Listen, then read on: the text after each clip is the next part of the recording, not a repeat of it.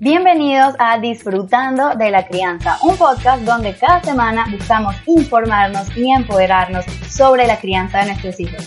Aquí con mucho cariño les habla Mamá Nicole.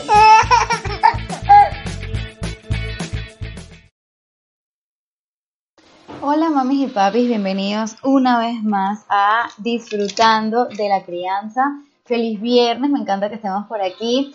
Y a ver, el tema que elegí para hoy, les tengo que confesar que estaba un poquito reacia en traerlo a este podcast. Eh, pero fue algo que me preguntaron tanto, tanto después del último episodio donde hablamos de las opiniones y cómo gestionar las opiniones. Y era que, pues bueno, me escribieron muchísimas mamás comentándome o preguntándome cómo pueden hacer si eh, ellos notan que, bueno, que eh, algún familiar, puede ser sus hermanas o pueden ser sus primas o sus amigas, tal vez están cometiendo errores, por decirlo de alguna manera, en temas de la crianza de sus hijos. Entonces fue algo que me preguntaron tanto que dije, ok, si hay tanta gente que tiene esta duda es porque claramente es algo generalizado y es algo que afecta a muchos pero estaba reacia a hablar del tema porque la realidad es que yo no tengo la respuesta, digamos, absoluta de qué tenemos que hacer o cómo tenemos que hablar. Eh, porque, a ver, ¿quién soy yo para decirles a ustedes cómo tienen que interactuar con sus seres queridos? Obviamente que no les puedo decir como un paso a paso o un qué debemos hacer. Pero entendiendo que, bueno, que parece que es una preocupación generalizada, eh, me pareció que podría plantearles por lo menos algunas perspectivas o algunas eh, consideraciones que pudieran dar como ciertas pautas o por lo menos orientarlos en alguna manera sobre cómo puede ser una manera más eficiente de comunicarnos entre nosotros. Primero, y eso es lo que yo he dicho muchísimo a través de los podcasts, es una realidad que los seres humanos somos seres sociales. Estamos hechos para vivir en comunidad, estamos hechos para interactuar. Es una necesidad básica el hecho de que nosotros como, como especie, digamos, tengamos algún tipo de interacción, nos comuniquemos, demos nuestra opinión, compartamos experiencias, en fin, o sea, es algo que necesitamos como especie y que además es beneficioso, ¿ok? Si, si logramos hacerlo de la manera eficiente, es algo muy beneficioso para todos. El tema está en que debemos cuidar cómo interactuamos entre nosotros, ¿ok? El problema no es interactuar, el problema es la manera como usualmente lo hacemos. Entonces, claro, está por un lado como los demás lo hacen con nosotros, que fue lo que hablamos en el podcast pasado, y ahorita vamos a hablar sobre cómo podemos nosotros comunicarnos e interactuar con quienes nos rodean. Entonces, podemos partir, digamos, de la premisa universal de que a nadie le gusta que se metan en la crianza de uno. ¿Sí o no? O sea, todos sabemos lo desagradable que es cuando otras personas eh, nos dan su opinión sin ser solicitada o nos hacen comentarios sobre cómo estamos llevando a cabo las cosas.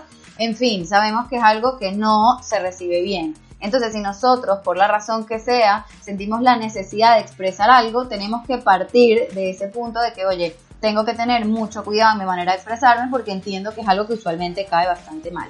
Pero en líneas generales, yo creo que la regla de oro que deberíamos tener los padres es, si no te preguntan, no digas nada. y yo sé que esto es súper, súper difícil. Ojo, hay ciertas condiciones que aplican, que es lo que les voy a expresar más adelante, pero en líneas generales también pecamos en querer profesar lo que nosotros hacemos constantemente y eh, en tal vez cruzar un poco esa línea de constantemente decirle al otro lo que tenemos que hacer. Entonces, si es algo que eh, es algo que es simple o es algo que no nos están preguntando, siempre es mejor, pues bueno, mientras no se abra el espacio para eh, comentarlo, pues bueno, nosotros no ir, digamos, de buenas a primeras a decir eh, lo que sea que queramos decir si no nos los han solicitado.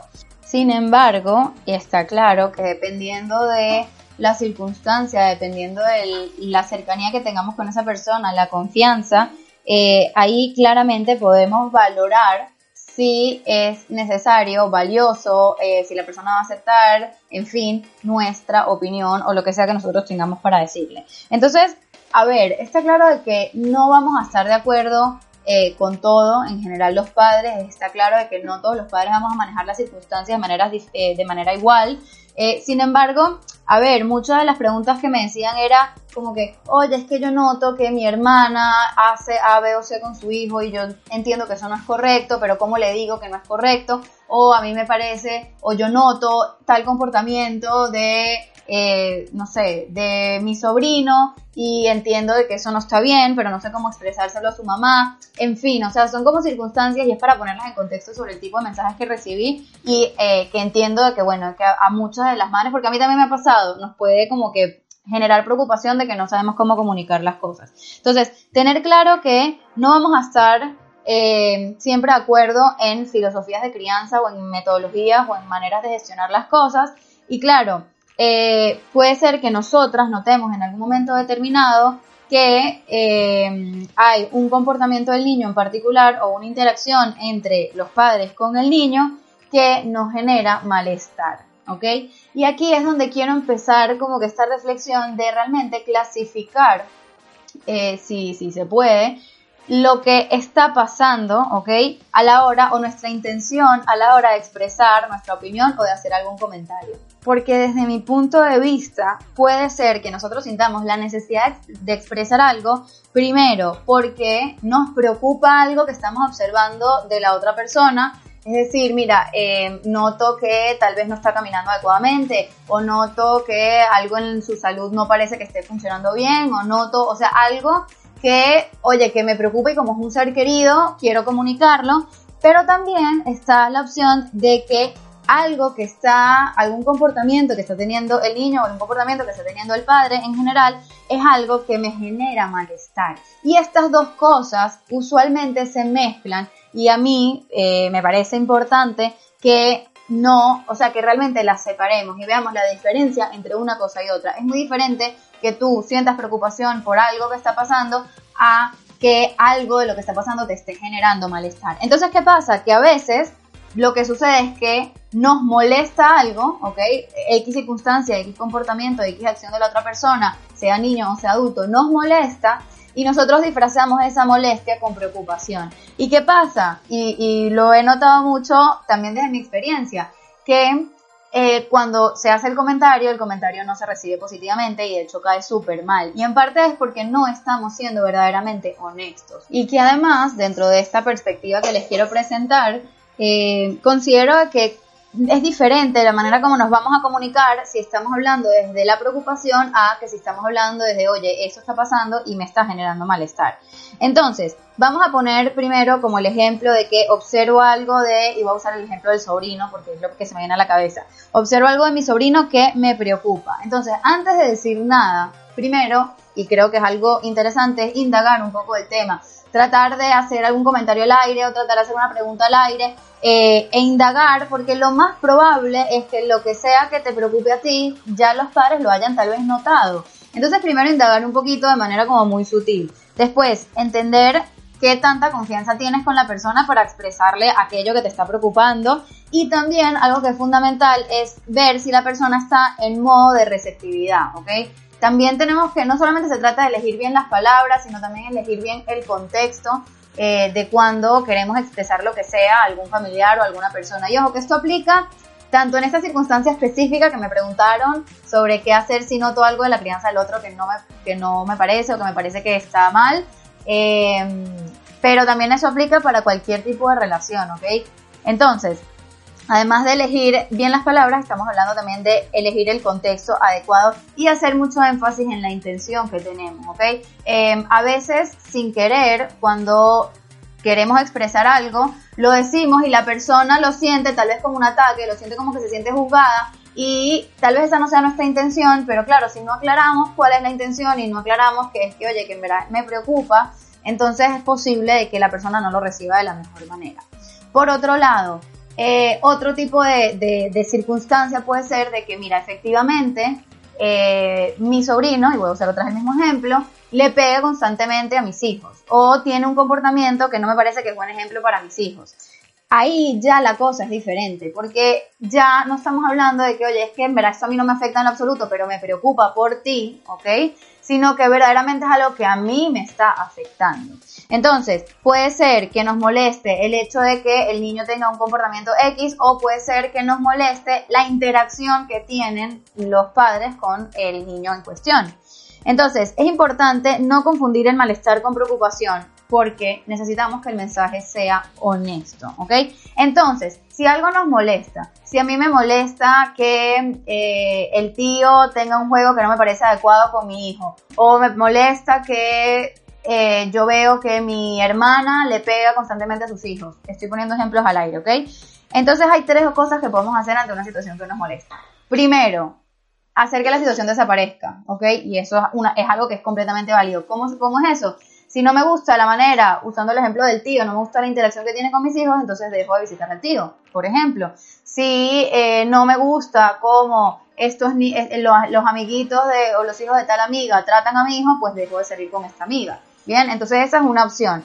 Obviamente no siempre esa es opción, pero bueno, sabemos que es una alternativa. Segundo, cambiar el hecho de que a nosotros nos molesta que dependiendo de cuál sea la circunstancia, es algo que pudiéramos trabajar o no. Por ejemplo, un ejemplo personal, a mí en lo personal me molesta cuando le ofrecen a mis hijos chucherías, pero entiendo dentro del contexto social en el que estoy que es algo que no me puede generar malestar, o sea, es algo con lo que tengo que trabajar, es algo que tengo, con lo que tengo que lidiar, entonces claro, yo en esa situación en particular lo trato de manejar porque es mentira que yo voy a aislar a mis hijos de la interacción social y que del hecho de que a veces la interacción social incluye comida que no es saludable. Entonces, un poco para poner en contexto de que a veces cambiamos la situación o la eliminamos y a veces el trabajo está en cambiarnos a nosotros mismas para que la situación no nos moleste.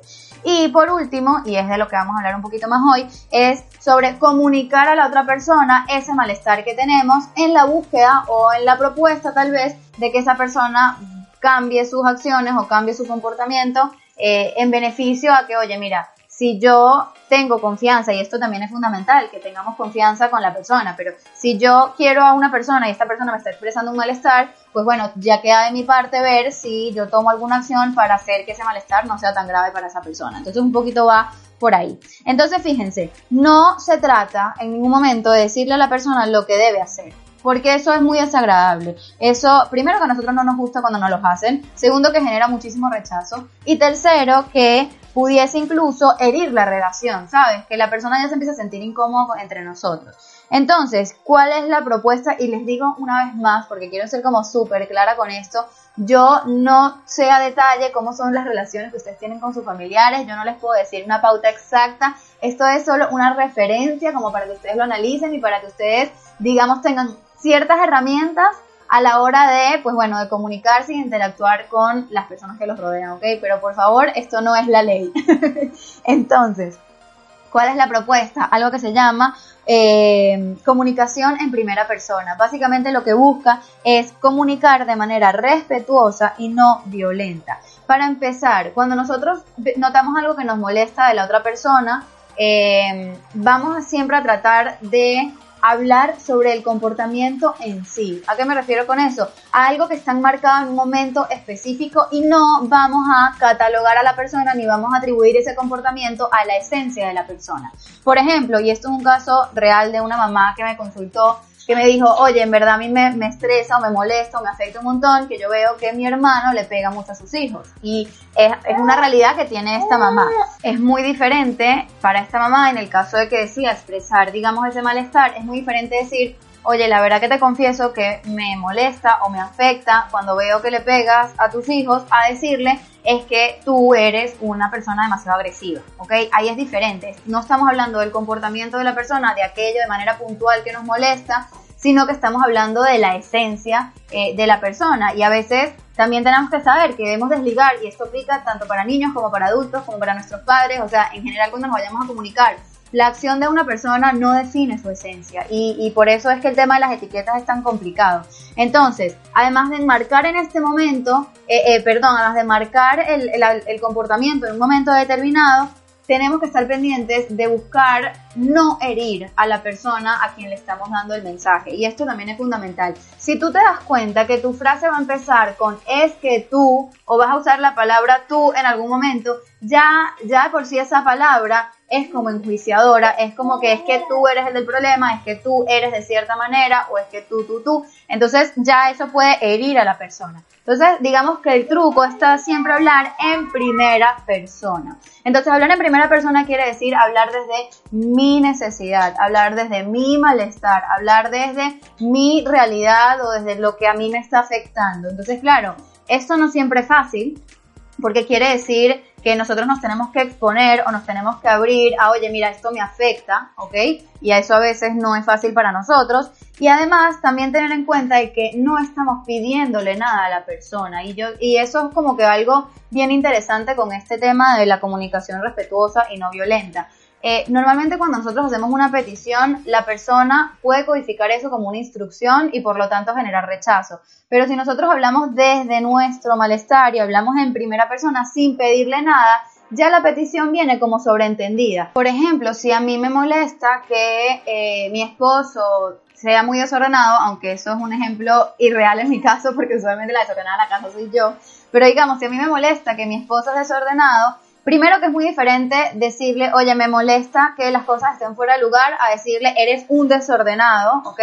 Y que también eh, cuando yo digo, me molesta que las cosas estén fuera de lugar, se sobreentiende de cierta manera que, oye, que te estoy pidiendo que no dejen las cosas fuera de lugar. Entonces, no hay que ser repetitivos y lo ideal sería no caer en la petición, porque como les digo, eso puede interpretarse como una instrucción y generar rechazo. Entonces, la idea de esta manera de comunicar, obviamente no es fácil, no es instintiva, porque aparte nosotros estamos como acostumbrados siempre a tener una comunicación muy enjuiciadora, muy tú estás haciendo esto mal, tú deberías cambiar, eh, tú eres un desordenado o tú eres demasiado agresivo, siempre como que poniendo la responsabilidad en el otro, siempre poniendo el problema en el otro, cuando la realidad es que si el otro se siente tan cómodo con sus acciones, el problema no es del otro, el problema es mío, que es lo que a mí me genera malestar. Entonces, hablar de primera persona es algo que hay que practicar, ¿no? Para desarrollar esa destreza y que en líneas generales puede ser una forma de comunicación que nos permita tal vez compartir una opinión que, claro, entendiendo que consideramos que es importante, ¿ok? Tratar de eh, elegir muy bien en qué circunstancias vamos a aplicar estas estrategias y no ir por la vida tratando de, no sé, de, convencer al mundo de que haga lo mismo que nosotros, sino que realmente aprovechar o, ver cuando hay una necesidad real de, de tú expresar lo que estás expresando. Y pues bueno, hacerlo en primera persona para darle a la otra persona la oportunidad de cambiar sus acciones. Entendiendo también de que la persona puede elegir no cambiar sus acciones, ¿ok? Y eso es perfectamente válido y eso se trata de la libertad y ya a partir de ahí, pues bueno, ustedes eh, dentro de sus circunstancias y dentro de su individualidad determinarán cómo prefieren manejarlo. Y ojo con esto, es posible que eh, sea que le estés expresando una preocupación, o sea que le estés expresando un malestar, eh, y que lo hagas de, con el mayor cuidado del mundo, con la mejor intención del mundo, utilizando como que estas estrategias que les estoy dando como de referencia, eh, es muy posible que igual el comentario genere malestar, ¿ok? Eso es importante que lo sepamos. Entonces, siempre que nosotros le vayamos a generar malestar a otro, incluso si se trata de, oye, que estás buscando como que resolver algo que a ti te molesta, ¿bien? Tenemos que acompañar ese malestar. Y esto de nuevo aplica para todo tipo de relaciones. No se trata de lanzarles la bomba, entre comillas, y que la persona se moleste ah, bueno, quédate tú con esa molestia a ver qué haces. No, sino que es, oye, mira, entiendo que te sientas tal vez incómodo o que te sientas eh, molesto o que te sientas frustrado con lo que yo te estoy diciendo, ¿ok? Y acompañar un poco esa emoción. Entonces, ¿cómo lo acompañamos? Bueno, básicamente dándole un nombre, diciéndole que lo entiendes. Eso también va a ayudar un poco a que la persona no se sienta tan atacada, ¿ok?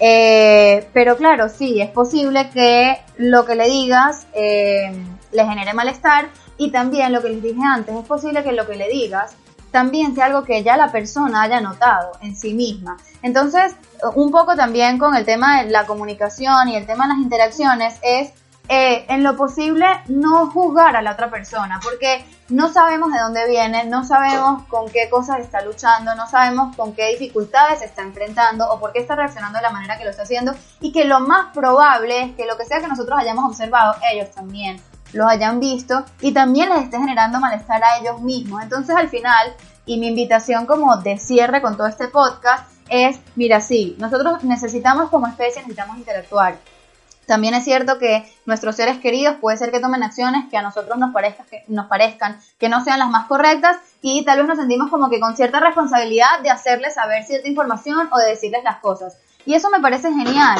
Solamente que tenemos que tener demasiado cuidado de que la persona no se sienta juzgada, de que nuestras intenciones estén bien puestas y que realmente seamos honestos, tanto con nosotros mismos como con la otra persona.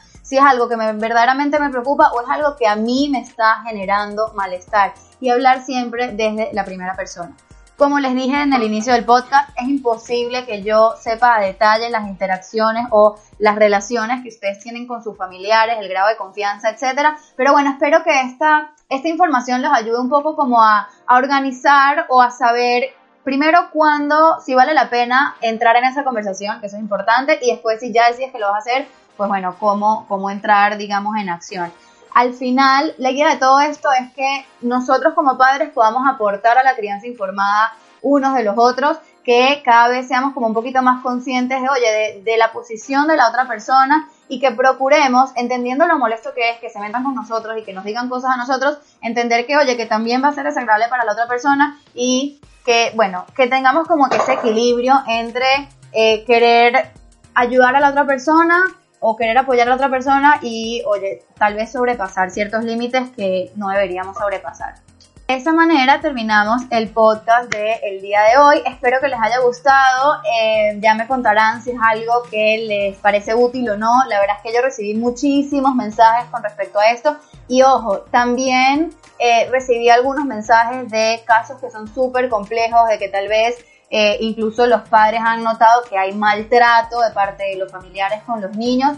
Ya esos casos, y, y si les comento, ya yo les, les decía que es mejor que hablen con un psicólogo infantil, con un coach familiar, o sea, entender que hay veces que hay cosas que nos sobrepasan, ¿ok? También si ustedes notan algo específico de sus familiares o lo que sea, o de sus mismas familias, ¿ok?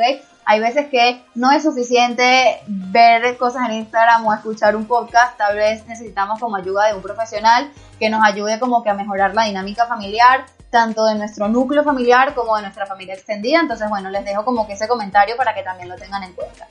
Pues bueno, de esa manera, ahorita sí, terminamos este espacio. Muchísimas gracias por haberme escuchado, muchísimas gracias por haber llegado hasta aquí. Recuerden que me ayuda muchísimo eh, que me dejen sus reviews o que compartan en sus historias eh, el podcast. Eh, así que nada, muchísimas, muchísimas gracias y nos vemos la próxima semana en otra edición de Disfrutando de la Crianza. Bye bye. Di chao. Chao. ¿Quedó bien? Y esto fue todo por hoy en Disfrutando de la Crianza. Si te gustó, no olvides suscribirte y por favor de invitar a otros padres a disfrutar del poder de criar con decisión.